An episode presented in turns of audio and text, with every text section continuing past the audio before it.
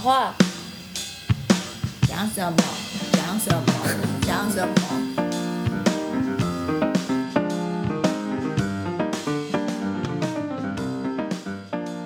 你做博后的时候，你对未来的想象是什么？其实我本来申请到日本的博后，嗯，我不知道其他科学领域，但是天文很强调你的 international mobility，就是要一直换地方。就基本上我在法国做博后已经有点过分了，但是因为毕竟我是外国人，我本来就在国外，所以我就在法国做一个博后也还好。那我其他法国人的同学，他们博士念完基本上都是出国做博后。那第二个博后一定要换地方，我就是申请了日本，本来要去了。那的天时地利人和，刚刚好是有这个科技部的计划，所以也是有同事贵人相助，他就跟我说你可以申请看看。我当初从来就没有想说要这么早回来拿教职，因为毕竟不容易。然后我就申请到那个经费，就是自己带着便当去，所以学校就愿意收嘛。所以突然就回来了，那个日本的博后就就没有去做了。后来去了一个寒假啦，然后就被那边的老板就一直念念念，本来要去三年，变成五个礼拜。五个礼拜。对啊，我想请问，为什么要 international mobility 啊？就是要强调你很 diverse，不能只有一直待在一个 group 里面。真正最后在找正职的时候，甚至找博后也是，就是你的 CV 上面写出来都是一直待在同样的地方，就是会很扣分。哦，那这样子我好高分呢。OK，回来台湾虽然也是有一些因缘机会跟呃运气，可是，在你心里觉得这是一个决定了吗？我其实我很想回家了。我那时候去日本，我也是觉得至少回亚洲，我好想回亚洲。嗯哼哼，然后我就说我很容易受大众价值观影响，大家都说找教职很难，事实上也是很难啦。但是所有的那个气氛弥漫的就是很难很难，所以。如果申请到了，难道要拒绝吗？怎么可能的事情，对不对？就好像不用思考啊，好像也是。对啊，而且在节目开始之前，你也说以外国人的身份过生活不是那么舒服。嗯，你是遇到了什么样的困难吗？是法国超市逛累了？对啊，逛一逛觉得卖的东西都一样。本来放假回家都会想说去超市买点土产带回来嘛，后来发现台湾的家乐福。对啊，什么都有啊，都是一样的。没有，就是一方面是因为我比较不 social 啦，觉得我社会能力比较差，然后我觉得家庭的支持是很重要的。就是虽然说也不是说真的很仰赖家庭帮我做什么事情，但是毕竟我觉得人都是需要就是有一点 support 嘛，就是至少你知道你发生任何事情的时候有人可以帮助你，就是那个可能性存在那边，其实生活就会舒服很多。那我觉得我在国外就是缺乏这一块，嗯哼，对啊，支持很重要，对啊，然后就是身为外国人，就是很多生活上啦，生活上的行政程序其实都很不方便。那像是说很多东西你需要有一个居住地址嘛，那你看像我现在我每次要填地址，我填办公室地址，填我爸妈家的地址，或者填我现在正在住就是不是常住的地方的地址，但是我随便填哪个填来填去都没有关系。但是如果在法国，我就只有一个地址可以填诶、而且我要是搬家了离开法国，那到底怎么办啊？那个又不是我的谁，就是房东，那我我就要我就要去把把那个信转走才行。嗯，就说起来都是小事，但是全部累积起来就觉得很心累。嗯对啊，我在法国我用了七年的预付卡、欸，嗯，因为我就不想要办门号，想到要办门号还要给他账户，然后给他地址，然后最后还要解约。这很麻烦。对啊，就我就很怕死。在台湾生活的确是呃舒服方便很多，嗯，更尤其是我们身份上面不需要 struggle，我、我们就是国民嘛，对啊，你能怎么样呢？可是如果我们人在国外，我们一旦没有这份工作的支持，或者是这个学籍的支持，我们就会立马被赶出那个国家。尤其是中华民国真的对他的国民在国外很无力保护。嗯哼，这也是非常重要的原因。那就欢迎回国。嗯那目前在台湾做的研究也是就是延续前面的这一些，只是回到了太阳系，所以你就在地科这边嘛。本来是想就是一直往前走，以很类似的题目，但是我后来发现，我觉得跟人的互动还还是很重要。就是我现在的同事其实我比较有机会可以互动的，都是做比较小尺度，就是真的是太阳系原生行星盘，然后甚至更小，就是行星尺度的事情。所以我也是在开发新题目。而、我最近这几天才很开心，我昨天好晚睡了，因为我昨天很兴奋。我一个新的博士后的同事来，然后他做彗星，跟我差很多。其实我跟彗星超级不熟的，然后我就慢慢想嘛，就反正每天聊聊天，慢慢想有什么事情可以一起做的。然后前几天被我想到一个题目，但是因为真的太不熟了，就是就是两个两个人从遥远的彼端来相会，然后到一个大家都不熟悉的场域，所以我真的就是昨天在试一些事情，然后我就晚上回到家还在查资料，就是查来查去，就突然觉得好兴奋哦。感觉不错哎，蛮好玩的。对啊，，我觉得我真的是到很后来才开始体会到做研究的乐趣，其实就是这样。那如果生活没有其他烦恼的话，就是幸福人生差不多是这样吧。嗯，所以在研究当中你得到很多的乐趣。现在现在有对有时候会，我觉得有好同事可以讨论是一件很重要的事情。就是现在好像已经不流行那种一个人就是天才型的关着，然后就想到一个伟大的理论。嗯而且你也还蛮受周遭的影响，其实旁边的人可以给你很多的力量，嗯，可以有更好的成果这样子。那在台湾就是工作啊、教学啊、研究啊、行政啊等等的这些事情，现在都要在手上做运转。呃，那你回回国多久了？两三年了。两年对，那这样这一段时间的体验下来，你觉得如何？累啊，很 累，累的不得了。跟你想象，就是当初要回来的时候的想象有一样吗？我我无法想象哎，就是不知道事情要怎么想象啊。嗯，像很多人都会说我回来就是教书可能会有一些挫折，就是要是学生教不会怎么办？我以前都觉得有那么严重吗？教不会就再教一次就好了，但现在发现还真的教不会。就只好放弃他了吗？我不知道怎么办哎。说好，其实我很讨厌教书，就是我从小立定志向，就是不要教书，不要当老师除。了除了当老师，其他都好这样。其他还没有想清楚，但是我就不想当老师。我觉得我很乐于分享，但是我不喜欢一厢情愿的感觉。所以我如果不知道我分享的东西是不是人家想要的，我就不会主动去做这些事情。但我觉得教书的话，就是你要一直分享给他嘛。我看到学生那么挫折的话，我就觉得蛮无力的，不知道怎么办。是是不是要劝他一下？你要不要考虑改行？要要要改什么行呢？我就不知道。你说对什么有兴趣都可以来学天文，可是学了天文之后，可以去做其他事情吗？可以啊，很多天文学家转职工程师、软体工程师、数据工程师，因为我们就是都在处理数据，就有一点点逼不得已的成分，因为就是没有那么多职缺可以拿嘛，所以现在大家就是在调整心态，就其实好像各领域都是，就是念完博士没有拿到教职不是一个失败，就因为教职本来就不是唯一选项，那而且去当工程师比较赚钱。工程师的缺随时都有开，教职可不一定。对啊，甚至说很多大数据的需求啊，其实有一部分是从天文来的，就像是甚至说超级电脑的发展，天文的推动很大，因为天文就是我们需要做很大型的流体力学的计算，所以才会发展出这些就是平行演算的工具，然后推动甚至推动硬体的发展，就是因为有这个需求，所以。就我们受了这些训练以后，去业界做一些好像看起来不一样，但其实本质上也是很类似的事情。反正我们就是用电脑解决问题嘛，所以你们平常不用做实验，不能做实验啊，对啊，无法验证。就是对啊，就无法验证，就我不能形成一颗太阳。还是有，就像是说我有同学很喜欢分子化学之类的东西，就是你可以做星际尘埃，做那个很小的东西。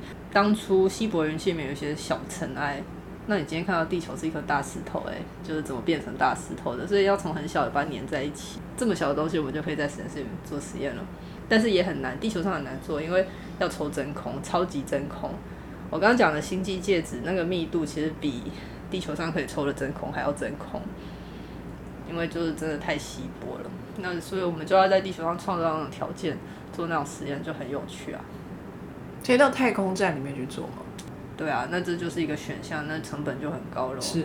对啊，哦，好，题外话。那 anyway，好，那教学对你来说是一个挑战。我觉得蛮挑战的。我就是不是都说问问题要问那个成绩第二好，不要问第一好，为什么？因为就是说我思考太跳跃了。教学本身真的是一门学问，就是要把东西学得很好以后，才有办法教别人，对吧、所以我有时候还是觉得教书蛮有趣的。就是我这两年上的课其实都不是我直接的专业，就是有一点不一样的东西。那我就又读了一些书啊，所以读书的时候很快乐。那但是要怎么样把它讲清楚，我觉得蛮吃力的。可能才刚开始吧，才两年，嗯或许日后你会培养出不错的学生，你们就可以合作愉快。嗯，对啊，搞不好。那呃，其他的工作就是你也觉得是个负担，所以你会觉得很累，这样。除了研究之外的，行政工作也蛮多的、啊，一天到晚都在服务。买来就一个系统里面的杂事就是很多，就是总是要人做。我觉得我的同事们已经很照顾我了，就是就是大家都知道年轻人压力比较大，但是就是总是要分担一些嘛。嗯，新 PI 总是这样。对啊，如果你有听 podcast 的话，Nature Podcast 最近有一个我觉得蛮有趣的，它就是像在拍纪录片那样，但是是用录音的形式，然后去连续跟访一对科学家 couple，他们都是做 biochemistry 的，从他们怎么相遇的。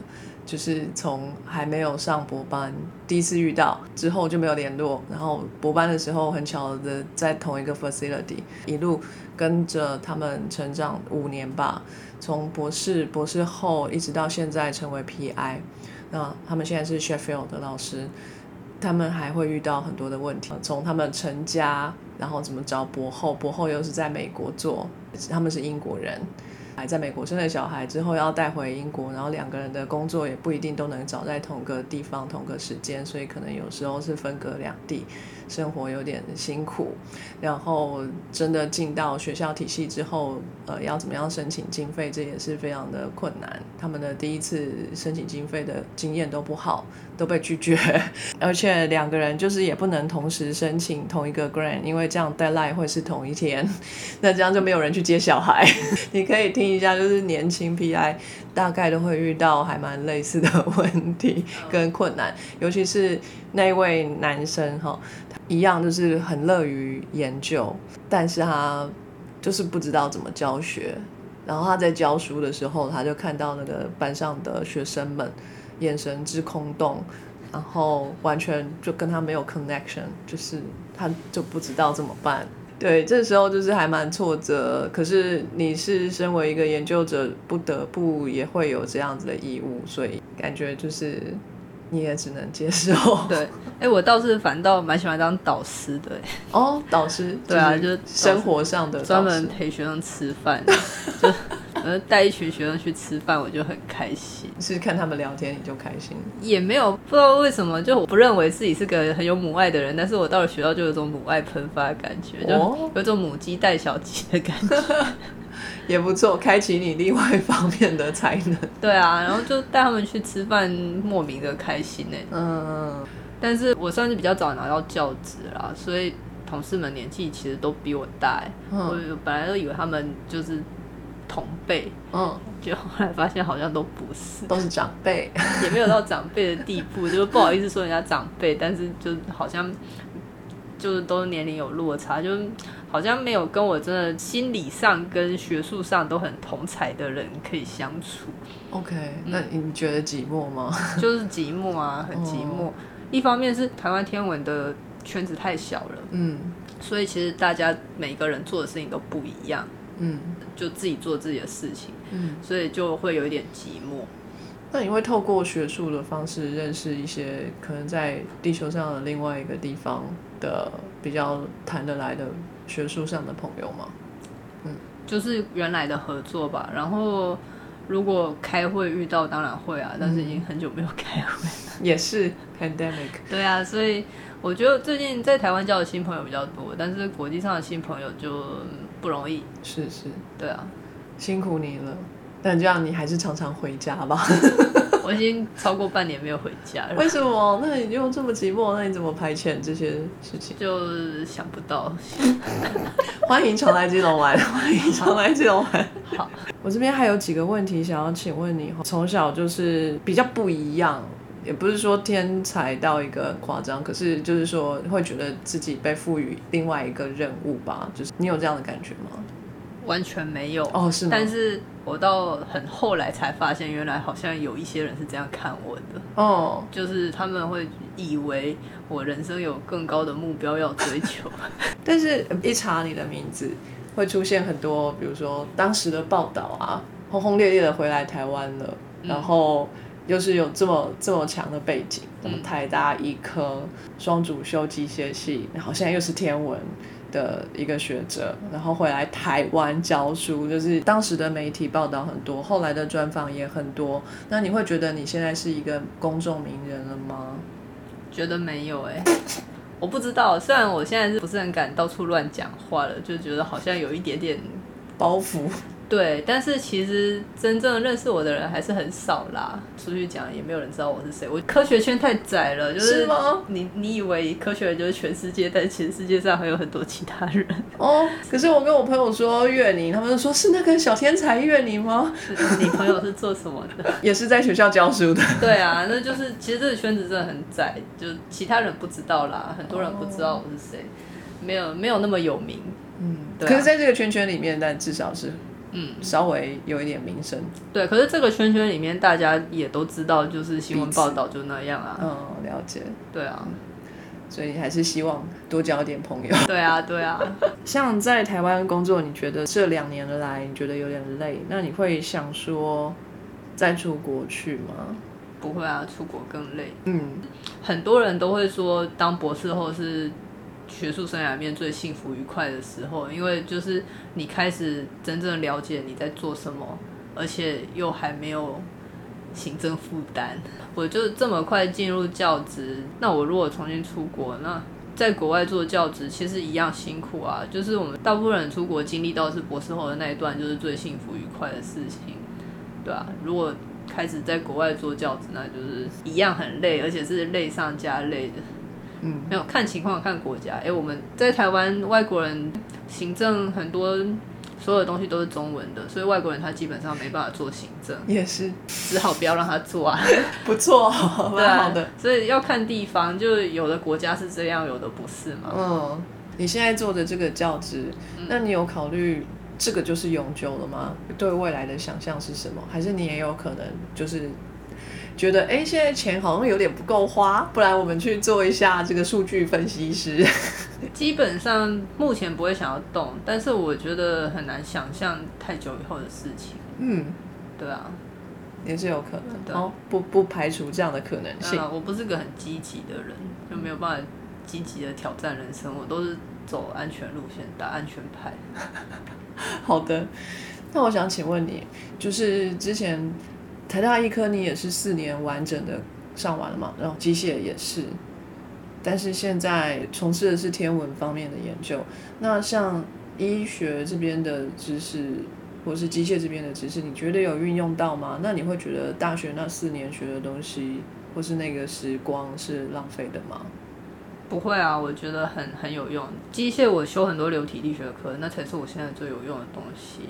很很奇妙，台湾很多物理系没有交流体力学，因为因为就物理好像反而比较不需要，所以我机械学到很多东西，我都觉得超级有用，就是现在很有用的东西。那医学系的话，我觉得也有经过这一段训练，它还是让我的知识领域比较宽广一点，就是像是说。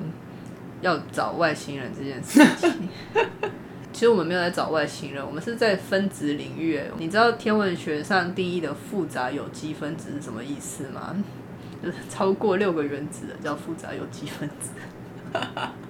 对啊，所以就是这之间的沟通，我觉得就是天文学家在想什么，他要找外星人要怎么找，跟生物学家看到的事情是非常不一样的。那大家是讲不一样的语言的。所以对我来讲，我就很容易理解这两边的人到底在想什么啊。有一个很奇妙的经历，我真的觉得不可思议的经历。我在法国有一次，我们就是参加一个年会，然后年会通常就是周三晚上，他安排一个大众科普演讲，就是其实也没有很多大众啦，就我们天文学家自己去听。但是那个讲者他就是一个做天文化学的人，然后。他就在分享就是如何寻找外外外星生命，但其实他讲的就是如何寻找星际介质中的有机分子，但是他就当然是提供一些历史背景嘛，就是说人类怎么寻找生命，生命是如何产生的。那他就讲到原始汤的那个实验，就是在烧杯里面加一点尿素，然后拿闪电去打它，电击它，就可以放氨气，然后产生尿素嘛。好像是吧？对，这是我们国中学过的东西嘛，已经很久以前想不起来了。但是在场一百个法国天文学家，他们都没有听过。他们听到这个故事就觉得好嗨哦！我只要拿闪电去打简单的无机分子，就会把它变成有机分子，就全场嗨翻天哦！只有因为他们都是物理学家，没有学过，没有学过生物，也没有学过化学。然后我就是整个在里面有惊呆了，我就想说，我到底到了什么地方？为什么会发生这种事情？就是大家跨领域的知识非常贫乏，所以他没有办法想象说。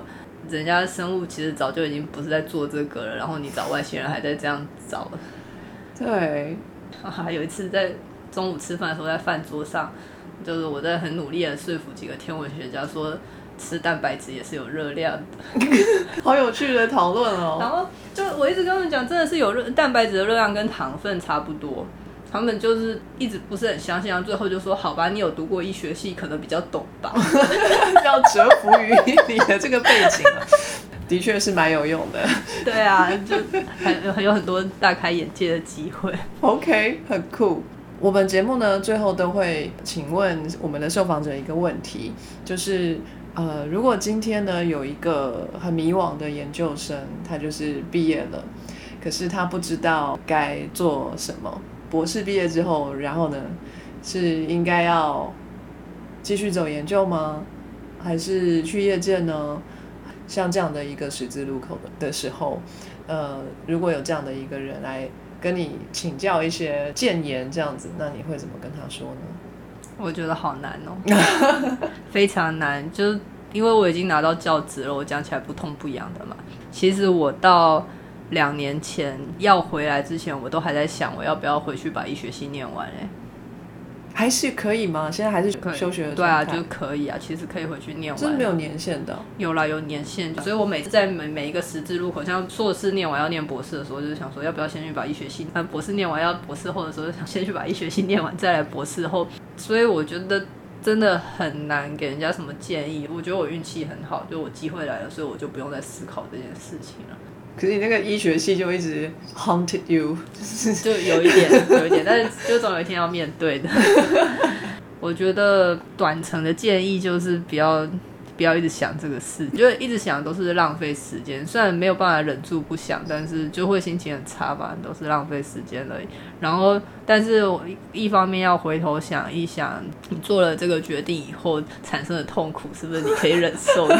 也是想一想坏处。如果说你是可以 handle 那个坏处的话，那就是可以成为选择之一，这样子。对啊，但是没有做都不知道。对啊，像你拿到教职之前，你也不知道会这么累。对啊，莫忘初衷啦。像我这样一路走来，我诸多怨言，然后一天到晚都在抱怨。但是我那为什么还一直做呢？就是正的跟负的加起来，最后好像还是正的吧。好，然后我有一个题外的问题哈。嗯。我们节目曾经访问过一位学者，他是在荷兰做自由教育的。我从他那边学到有一件事情，就是。原来在他们的教育系统里面，会对资优的孩子，或者是说资优的人，然后有一个特别的，他们叫做 life coach，有点像心理智商这样。因为呃，有一些人他们是非常非常非常资优，甚至是非常非常呃，就是偏才，让他们在不同的生命阶段当中，在那个环境里头。是处于一个特殊的地位的，他们可能没有一个比较同等的人可以去说说话啊，或者是讨论一下未来怎么安排或者什么的。这样的一个 life coach 其实就会陪伴着他们从小到大。那你觉得如果有这样的一个 life coach 对你来说会不会有帮助，或者说？你甚至会觉得说，你的家人就是你的 life coach。我觉得我的 life coach 很多。我常常跟大家强调的一点就是，我一直都觉得我自己好幸运，一路上很多老师都对我非常好，大家会给我很多意见，给我很多选项。但是因为每个人面对人生的方式不一样，有些人是很有主见，他会说我要这个，我要那个。但是我喜欢的方式是大家告诉我可以干嘛，我喜欢看到那个可能性，然后再去做嘛。